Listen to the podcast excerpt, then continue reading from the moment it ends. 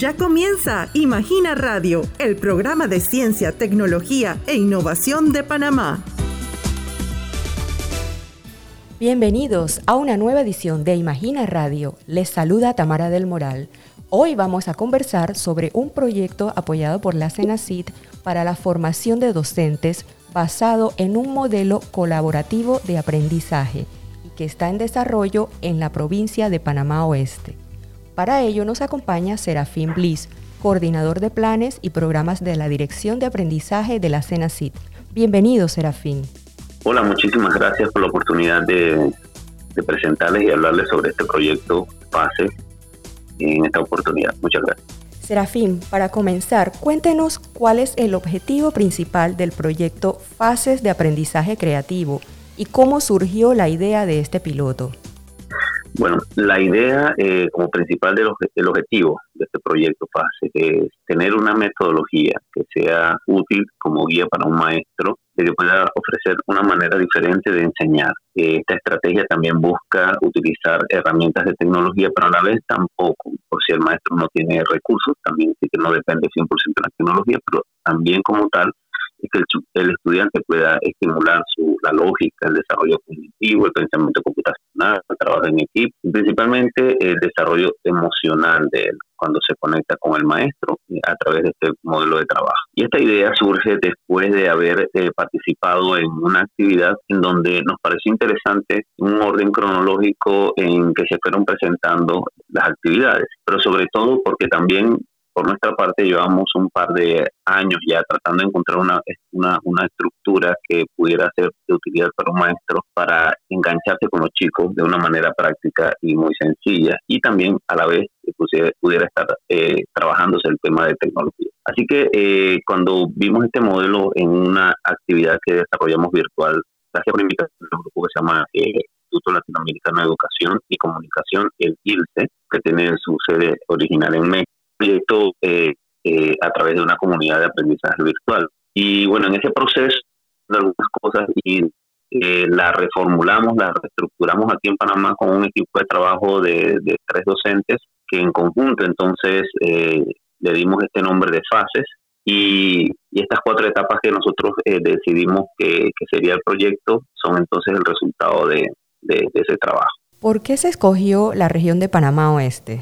Eh, con la región de Panamá Oeste, eh, porque en tiempos de pandemia muchas regiones eh, no estuvieron como unidas, trabajando en, comunidad, en colaboración los docentes. Panamá Oeste, a través del enlace de, tecnología educativa de la Dirección Regional del Ministerio de Educación, ellos se mantuvieron durante todo el, periodo de pandemia a través de capacitaciones, mantuvieron siempre junto ese equipo de trabajo. Entonces, eh, ellos eran unos maestros como que estaban activos con sus estudiantes, aún activos a través de plataformas virtuales, y eran un, como quien dice, un, grupo eh, que podía eh, desarrollarse como un grupo focal para este desarrollo de este piloto.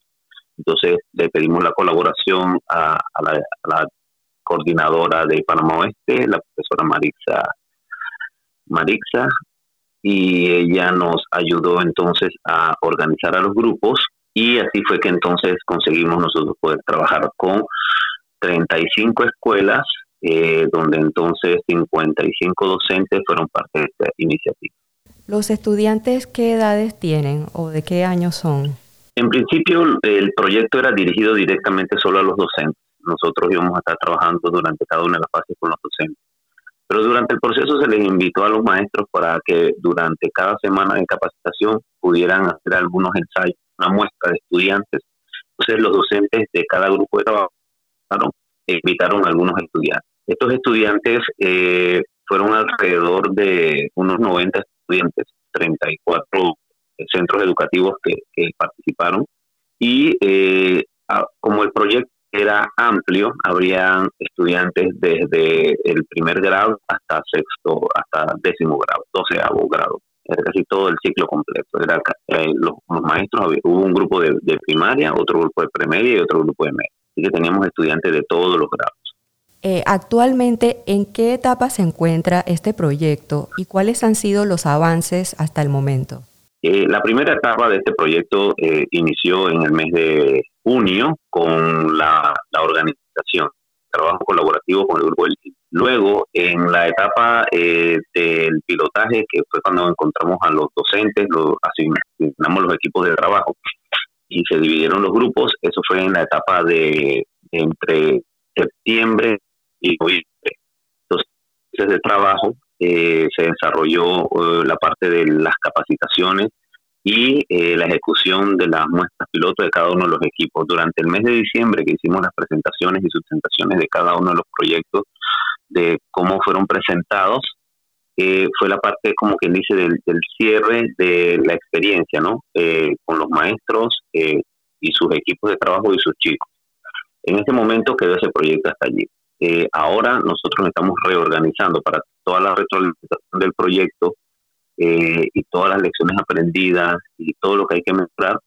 Entonces, para preparar un material para el inicio del próximo año del ciclo escolar, eh, designar a dos escuelas para entonces probar el, modelo, ya con observación y seguimiento de un salón de clase, aula completa, o sea, un maestro haciendo un grupo, un equipo de trabajo interno en su escuela para entonces dirigir a un solo salón de 40 estudiantes y entonces eh, probar el, modelo con todo un aula completa y con un trabajo colaborativo entre maestros internos. Entonces, eso lo vamos a hacer en dos centros educativos. Entonces, esa sería la segunda etapa ya eh, como puesta en marcha en un ciclo escolar regular para medir entonces eh, el impacto de la forma de aprendizaje de los chicos versus eh, la forma tradicional. Cuéntenos un poco sobre los trabajos o los proyectos que presentaron los docentes y sus estudiantes con el tema del bicentenario de la independencia de Panamá de España. Como este era un proyecto basado en una, estrategia de, aula, se eligió entonces el área de las ciencias sociales, enmarcando toda la iniciativa en lo que fue el tema del bicentenario. Entonces, los equipos de trabajo formados, que fueron alrededor de 11, 12 equipos de trabajo que se conformaron, cada equipo estaba conformado entre 3 a 4 escuelas. Eh, cada equipo trabajó y elaboró en cada una de las cuatro fases que tenemos nosotros, que serían la fase de aprendizaje previo, la fase número 2 que era la de desconectados, la fase número 3 de programación y la fase 4 que era de proyecto maker.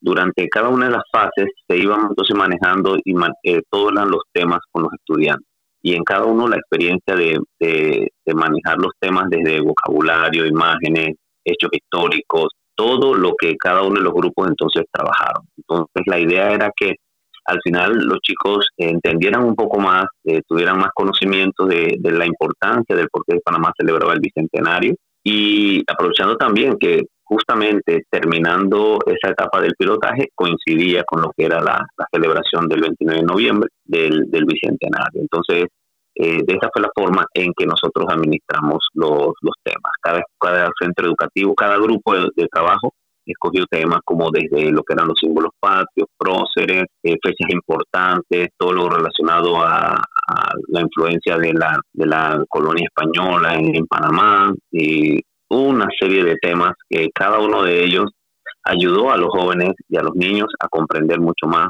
sobre esa etapa eh, colonial de, de, Panamá. Cuéntenos un poco sobre eh, ¿Qué papel tiene la tecnología, especialmente los clubes de robótica y la programación, así como la cultura maker, en este tipo de experiencias de aprendizaje creativo? Y en ese sentido, ¿cuáles serían los retos a futuro aquí en Panamá? Sí, eh, la incorporación de tecnología en un proceso educativo tiene muchas formas y también muchas interpretaciones. Nosotros en este proyecto de fases lo que buscamos es que un maestro entienda que eh, cuando se incorpora tecnología sea parte de un entorno de creación. Entonces, que los chicos cuando se sientan en una computadora o, acceso a Internet o a herramientas y recursos es para crear, no solamente el simple hecho de estudiar el artefacto. Entonces, eh, lo que se hizo eh, al incorporar estas herramientas fue buscar la manera en que ellos eh, pudieran construir ya sean modelos, simulaciones o narraciones a través de proyectos, de estas tecnologías. En el caso de la etapa de programación, se les incluyó a ellos el tema de el programación basada en Scratch, una plataforma educativa eh, exclusiva para jóvenes y niños que están en etapa inicial de aprender a programar pero con una amplia forma de, utilizarla, que en, la mayoría de los casos de los grupos la utilizaron para presentar eh, narraciones interactivas y todo construido desde la imaginación de los chicos para recrear cada una de las eh, etapas históricas que les correspondía según el tema. Ese es un proceso súper interesante de utilización de la tecnología en el aula porque el chico está de una manera activa en el salón y creativa también porque todos los elementos utilizados para programar son, fueron creados por cada uno de los estudiantes.